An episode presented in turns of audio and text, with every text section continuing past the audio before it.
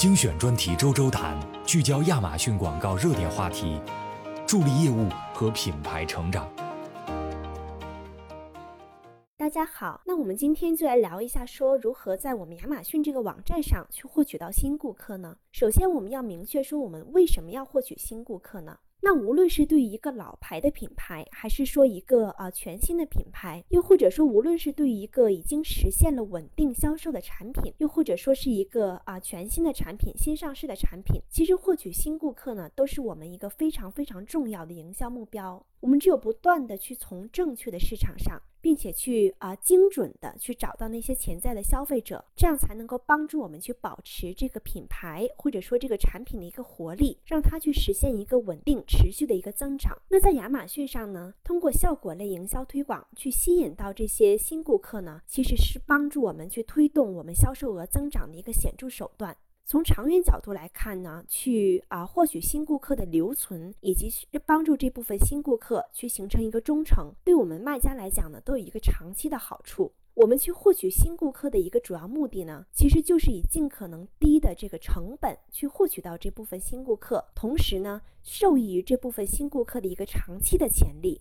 那这个时候，我就要提醒各位卖家朋友注意，在我们亚马逊上去获取新顾客的这样一个机会了。那很多人他其实都会忽略亚马逊作为一个呃吸引新顾客的存在，都只记住了它是一个销售渠道，而忘记了它的这个推广平台的特性。亚马逊呢，它可以帮助你去接触到大量的新客户，让他们先去尝试你的产品，并且最终呢成为一个品牌的一个忠诚者。那么在什么样的情况下你需要去关注新顾客了呢？那接下来有几个场景，如果你处于这几个场景中的某一个场景呢，其实都是时候去考虑布局获取新顾客了。最常见的一个场景呢，其实就是说你已经在我们亚马逊所售的站点上有一定的市场份额了，但是呢，现在面临着一个呃生意增长的一个瓶颈。那么如果你想要在所售站点去继续扩张市场的占有率，或者说想要在这个啊产品所处的品类中去继续扩张的时候呢，其实都是时候去认真的考虑一下布局获取新顾客了。那还有一种情况，就是说你在面临这个竞争比较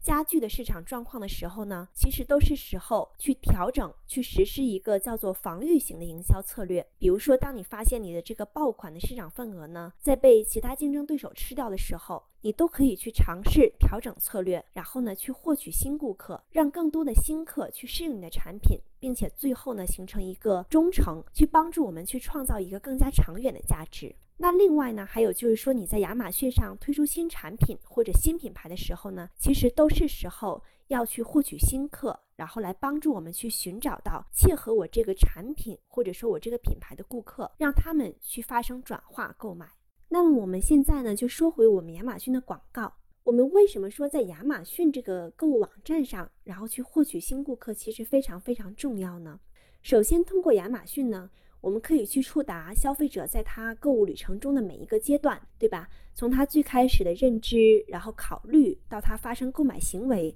以及他最后去形成忠诚的每一个阶段呢，其实亚马逊都能够帮助我们的这个产品还有品牌去触达到这部分受众，去营销到我们这个目标的顾客群。那大家都知道，其实亚马逊上它充满了大量的购物者。它其实更是一个去发现产品的一个地方。那顾客呢，他可以通过搜索或者说个人推荐，还有我们的顾客评价，还有就是这个啊 new interesting finds 等很多很多场景呢，去发现我们的新产品和新品牌。有一个数据表示呢，其实近百分之八十的亚马逊购物者，他都是通过亚马逊这个购物网站呢，去发现新品牌和产品的。所以这也就意味着说。亚马逊作为一个购物网站，帮助我们卖家去获取新顾客呢，它本身就是有非常广大的人群基础和意愿基础的。那在通过亚马逊去获取了新顾客之后呢，其实亚马逊它。同样也可以帮助这部分顾客去发生他复购行为这这样一个地方。你可以通过亚马逊呢，去与顾客建立一个长远的利益忠诚的功能。比如说，你可以发邮件去跟进，然后去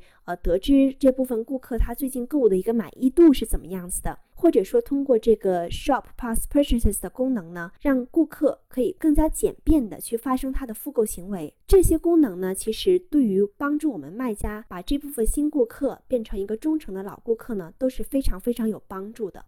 那么接下来我们来了解一下，说如何通过我们亚马逊去获得新的顾客呢？首先，如果我们只去触达那一部分对我们所推广的产品感兴趣的这一部分受众，或者说那一部分去愿意试试我们产品的受众，并且去激发他们去购买我们这个商品的欲望，这一点呢，通过亚马逊广告工具的一个组合，或者说是一个合理的规划，其实就不难做到，可以帮助我们去触达到相关的人群。那么从流量漏斗的角度来看呢，其实利用展示型推广的这个人群投放，就可以很好的去帮助我们抓住、去触达那一部分尽可能广的人群，然后通过对他们这个浏览还有搜索的一个定向，去帮助我们触及到我们的目标人群，主动的去将我们商品的广告呢，去展现在他们的眼前，并且通过一个比较频繁的这种强曝光呢，让这部分新顾客对我们这个商品和品牌去建立一个认知。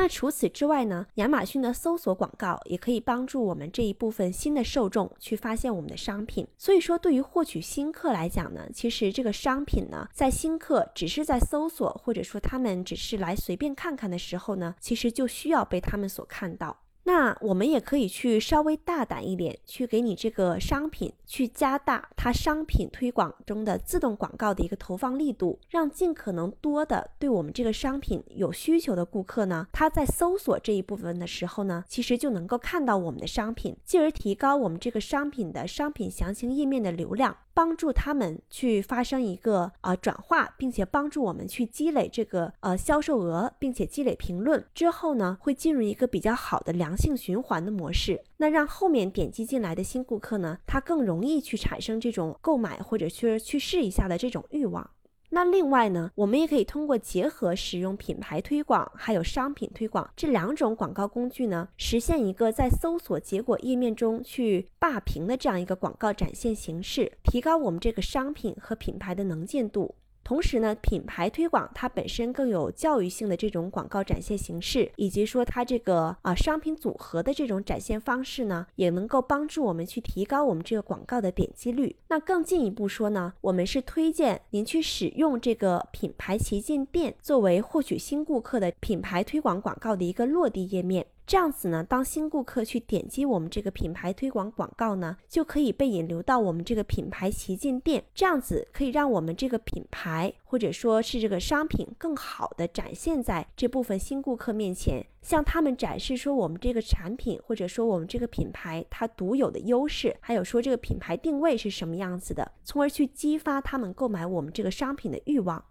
那尤其是针对新顾客呢，其实我们可以充分的去利用品牌旗舰店，比如说去添加呃视频这种功能，去上传呃可能这个视频去展现我这个商品它独有的优势，或者说我这个品牌它独有的品牌故事，然后呢去吸引这部分新顾客去购买我们的商品。数据表明呢，其实五分之一的亚马逊访客他都是曾经因为看了一个品牌或者商品的视频呢，他去发生了他的购买行为。那还有一个小贴士给到大家，就是说，如果我们今天这个广告的目标呢，就是去获取新顾客的，那么我们就要有一个呃清晰明确的这个监测指标，来帮助我们去监测这个广告的效果。那这个指标呢，它可能和其他的以转化为目的的广告呢，可能就不太一样。那么首先，我建议大家参考的监测指标呢，叫做品牌新客购买指标，也就是 New to Brand Purchases 这个指标。一旦呢说我们今天这个以获取新顾客为目的的广告活动开启之后呢，我们就要不断的去监测这个品牌新客购买指标，进而去优化、去调整我们的广告。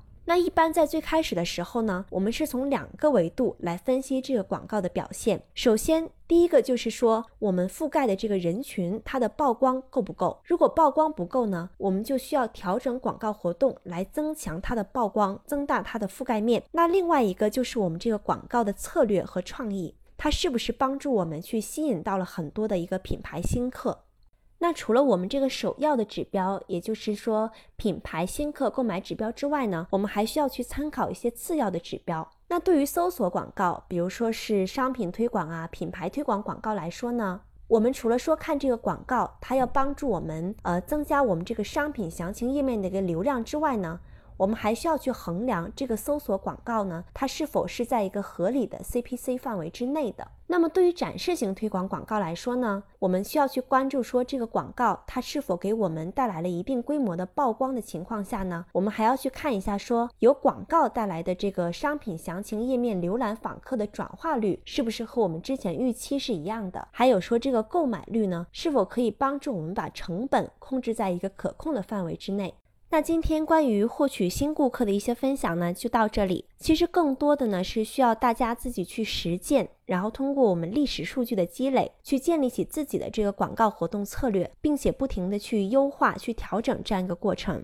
那首先意识到说，亚马逊它作为一个购物网站，它在获取新顾客呢这方面其实是非常非常重要的。那我们今天呢就可以开始第一步，去尝试创建这个专门为获取新顾客为目标的广告活动。那欢迎大家私信或者在留言区告诉我们你关注的亚马逊话题，我们下期再见吧。